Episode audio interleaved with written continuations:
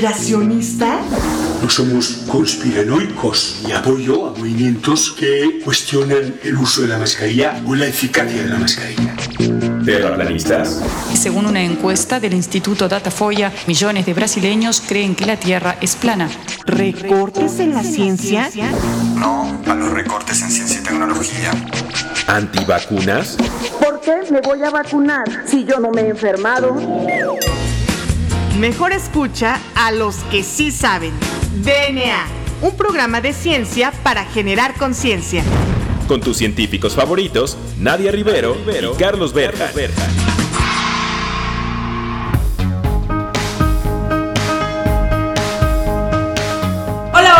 bienvenidos a una emisión más de este su programa favorito sobre divulgación de la ciencia DNA. Yo soy la doctora Nadia Rivero y me acompaña como en todos los jueves el famosísimo doctor Juan Carlos Gómez Berjan.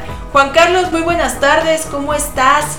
¿Qué me cuentas en un jueves más de DNA, en un jueves más con expertos, con científicos, con los que sí sabemos?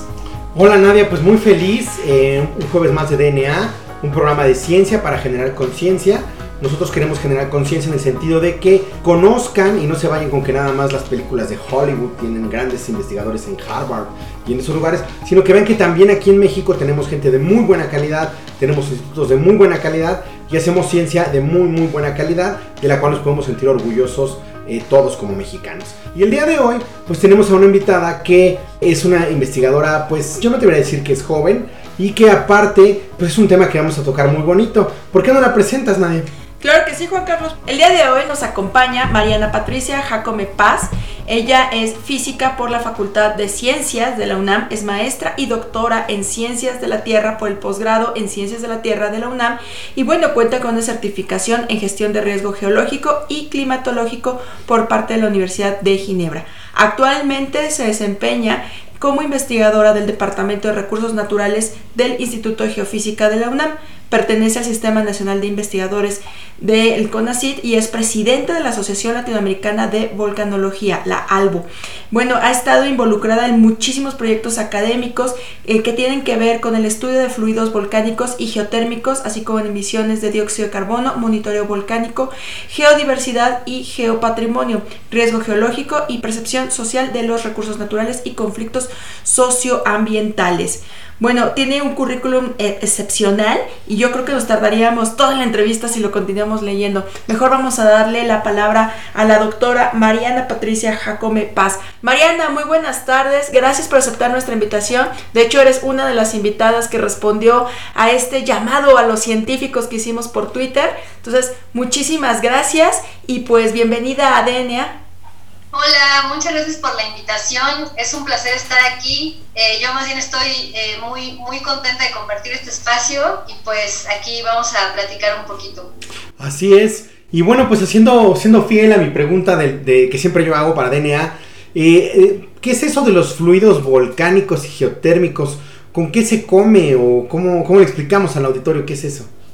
Sí, fluido es una palabra que engloba tanto líquidos como gases. Entonces, en realidad, eh, todo lo que son los fluidos volcánicos y geotérmicos es todo aquel pues líquido gas que podemos ver en la superficie que está ligado o a la actividad eh, de un sistema geotérmico o de un sistema volcánico.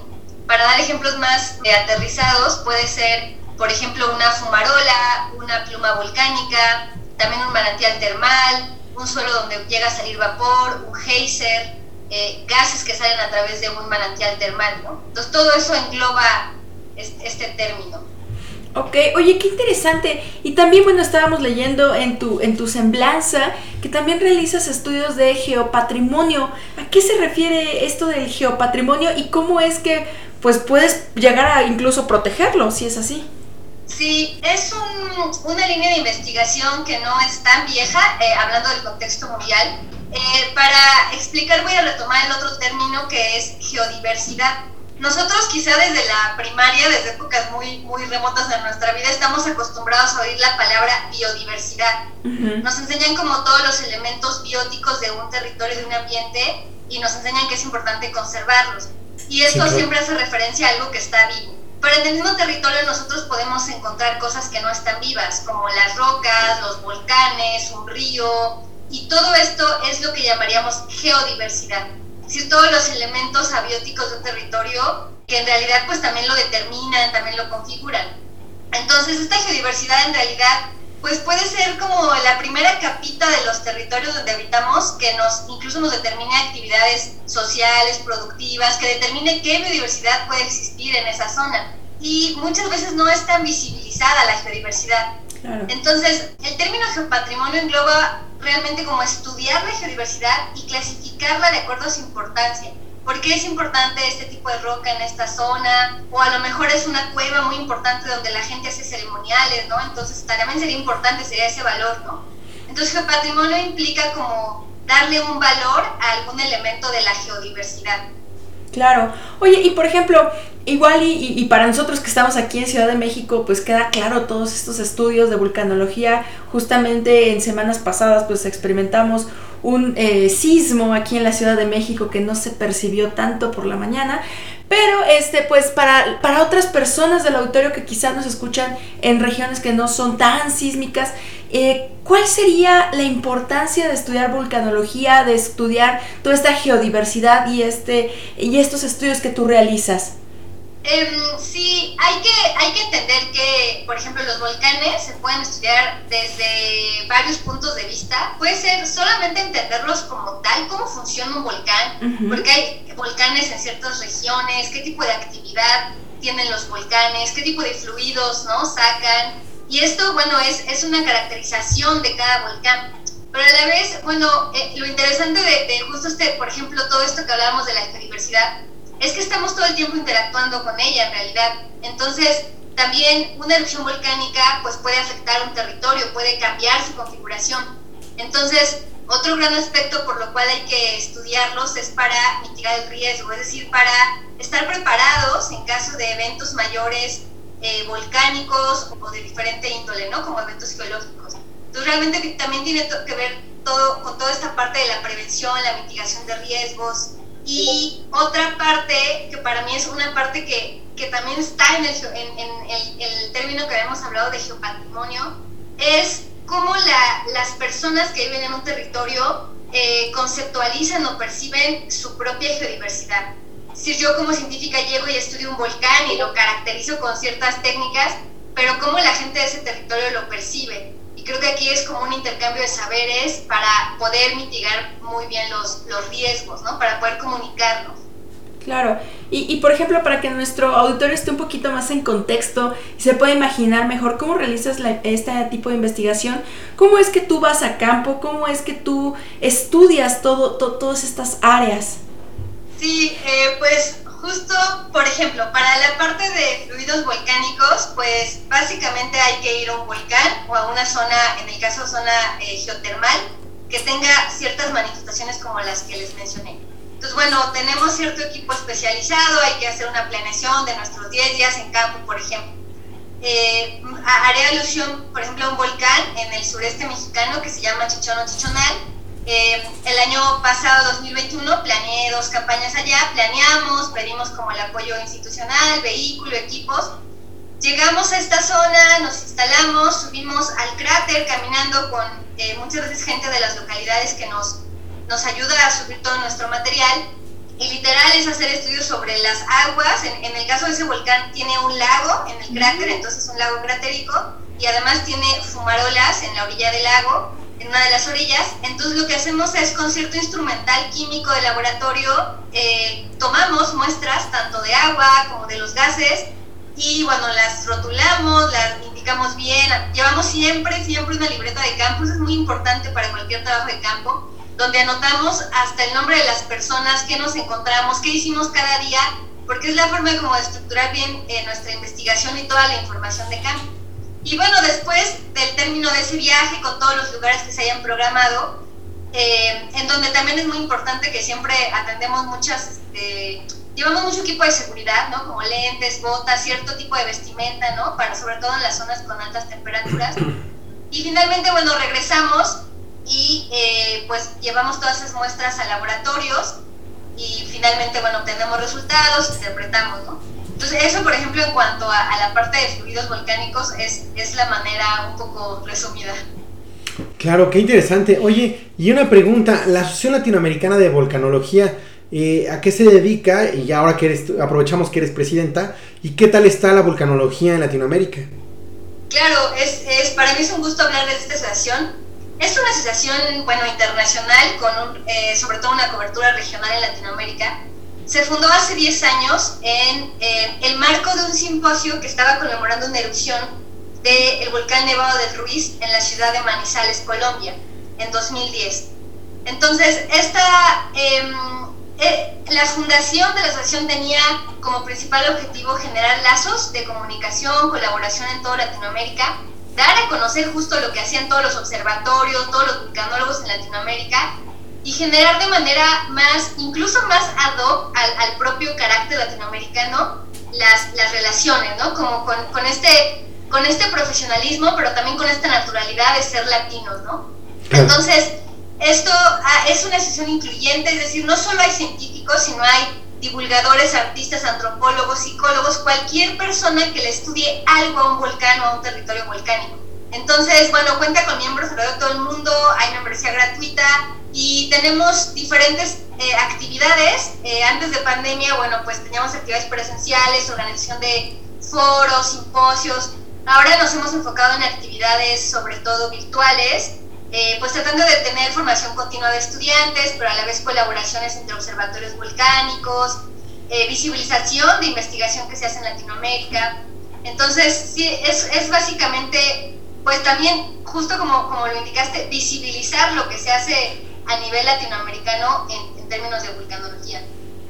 Qué interesante y qué padre que, que exista este tipo de asociaciones Precisamente eh, en algunas de las semanas pasadas y entrevistas que hemos este, realizado a últimas hemos visto que hay inclusive algunos científicos que están acercando ya a los artistas, ¿no? Entonces me parece muy padre, me parece eh, muy bien estas iniciativas para acercarse a la gente y no nada más como, bueno, yo soy el gran vulcanólogo y hay, hay niveles, ¿no? Tú estás acá y yo acá no, sino que, o sea, la ciencia es de todos, es para todos ¿no? Y no hay que ser eh, un gran, gran experto para poder hablar de algunas cosas comunes o para enterarse de los temas que hacemos los científicos. Así es, de hecho está muy muy padre este tema porque pues estamos viendo cómo es que se estudia la vulcanología, cómo se estudia todos estos factores abióticos que muchas veces estamos en contacto con ellos en nuestra vida cotidiana, pero que no estamos conscientes realmente de lo que significa que estén ahí. Bueno, pues a todo el auditorio que nos escucha, no se despeguen, vamos a un corte y ya regresamos a DNA. Volvemos en menos de lo que tus genes se traducen a proteínas.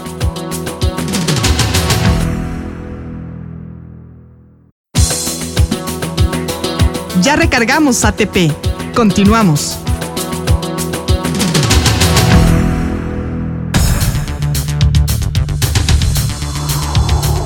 Bien, pues ya regresamos a DNA. Recuerden que estamos platicando con la doctora eh, Mariana Patricia Jacome Paz, investigadora del Departamento de Recursos Naturales del Instituto de Geofísica de la UNAM.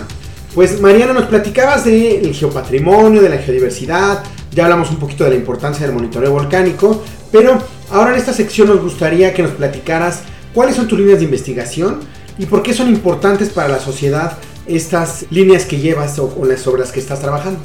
Sí, eh, muchas gracias. Eh, una pregunta de amplia respuesta. Voy a mencionar dos líneas de investigación principalmente. Una es justo la que tiene que ver con el estudio de fluidos geotérmicos o se engloba en algo que se llama exploración geotérmica.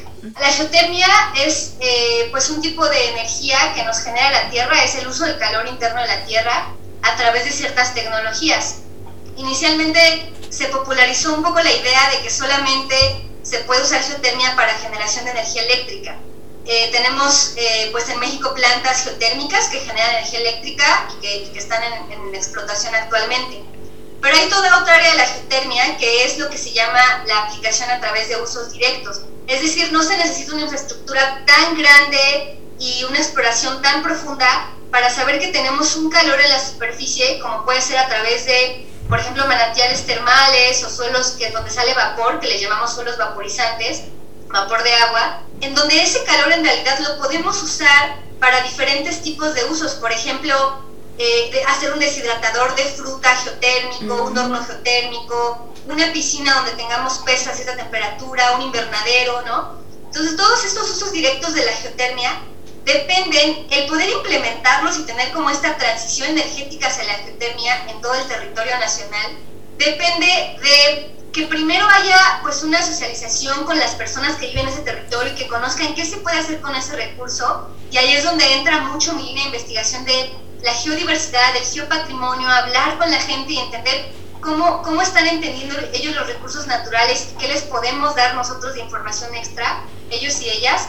Y la otra línea que es la exploración geotérmica superficial, es decir, donde yo llego con mis botas, con mis pantalones, mis guantes gigantes y me pongo a tomar muestras de aguas y de gases, me voy al laboratorio y les digo, ah, su tipo de agua es esta, la temperatura que tiene es esta, con este tipo de agua, con este tipo de vapor, ustedes podrían implementar este uso directo de la geotérmica pues con esta integración tanto de la parte de socialización de lo que estamos haciendo y de todos estos usos y con los resultados ya técnicos, científicos de esta exploración geotérmica, pues se puede llegar a consolidar la transición energética en diferentes partes del territorio nacional a, ese, a esa escala, ¿no? esas escalas locales.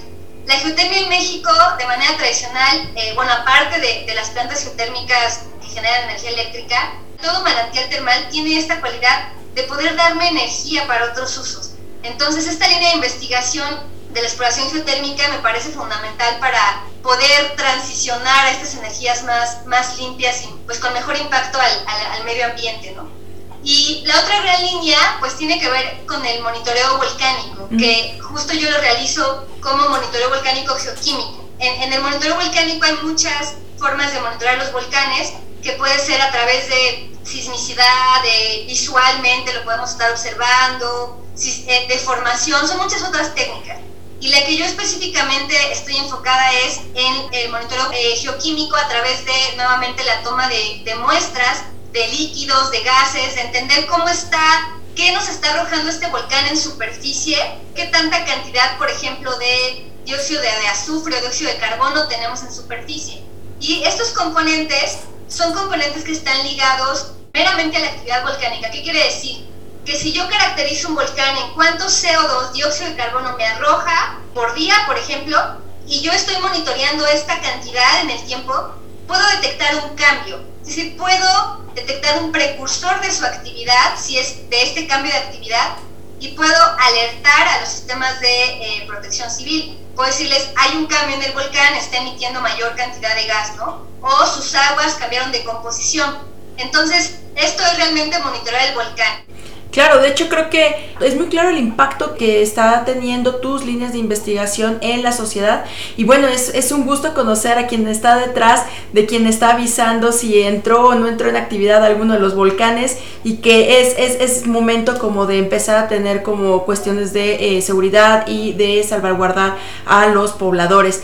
Oye, y también lo que me parece muy padre es que estás teniendo como esta unión entre la parte de ciencia y la parte social, que muchas veces no se ve y que es eh, muy difícil llegar a pensar en ella en, algunas ocasiones, pero afortunadamente hemos tenido unos programas últimamente en donde se está viendo que ya no es solamente este científico solo en el laboratorio que parecía que estaba aislado la sociedad y que no tenía nada que ver con, con la gente, ¿no? Parece que ya se está dejando atrás ese modelo afortunadamente científico y estamos comenzando a ver una nueva era en donde ya se está hablando de trabajos multidisciplinarios, en donde estamos también considerando a otras áreas del conocimiento.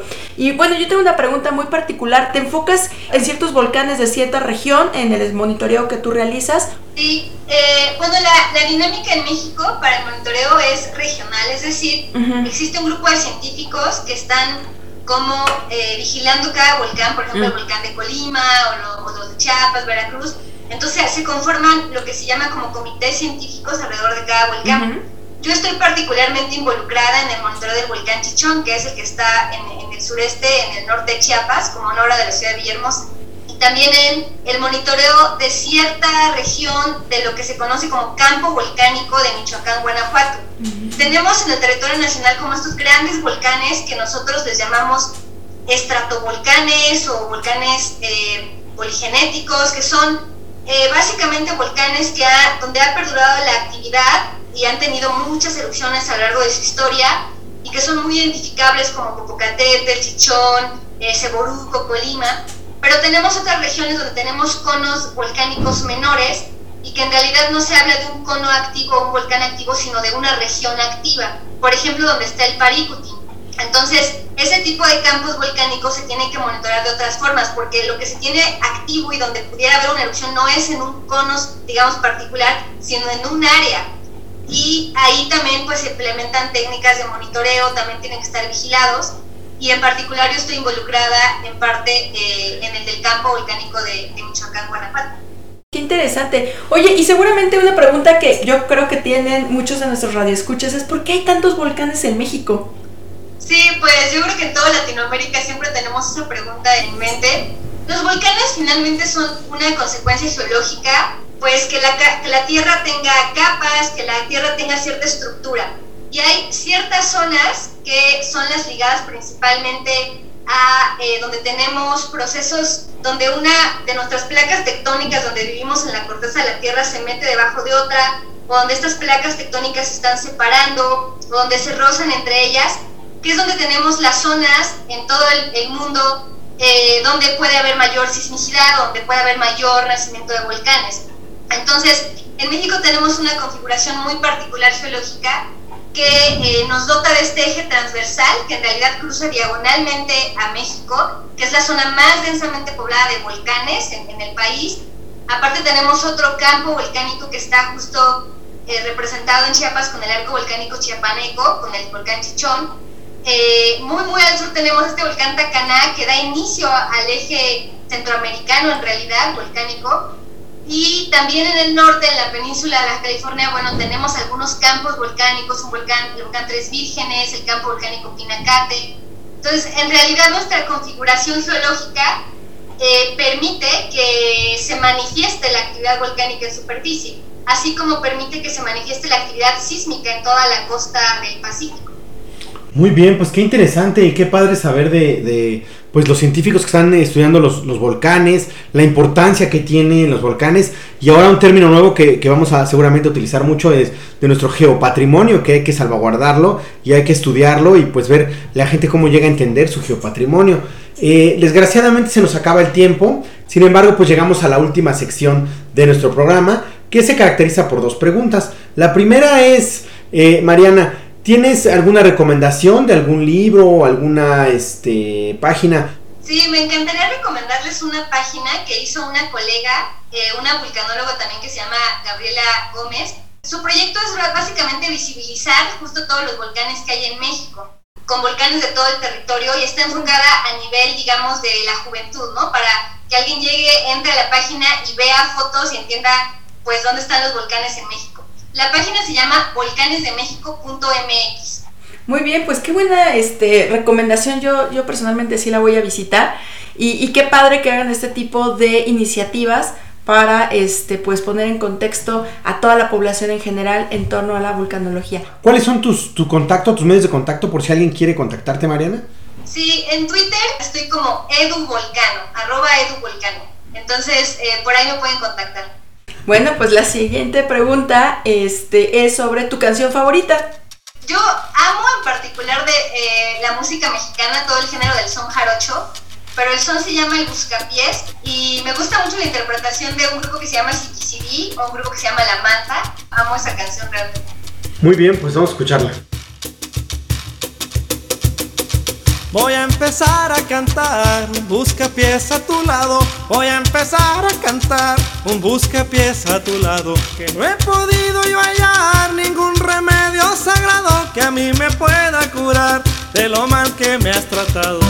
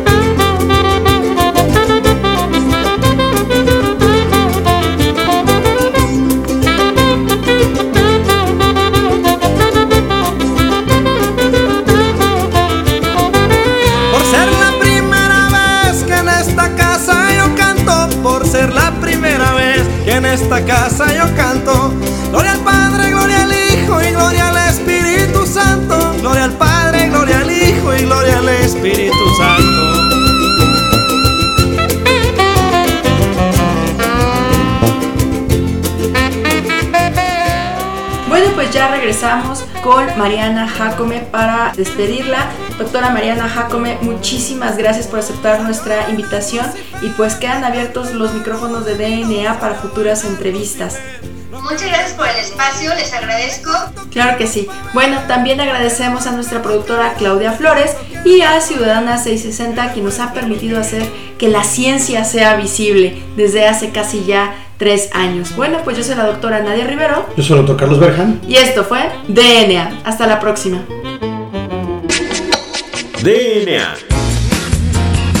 La materia no se crea ni se destruye, solo se transforma. Nos vemos en el próximo programa de DNA. Un programa para generar conciencia.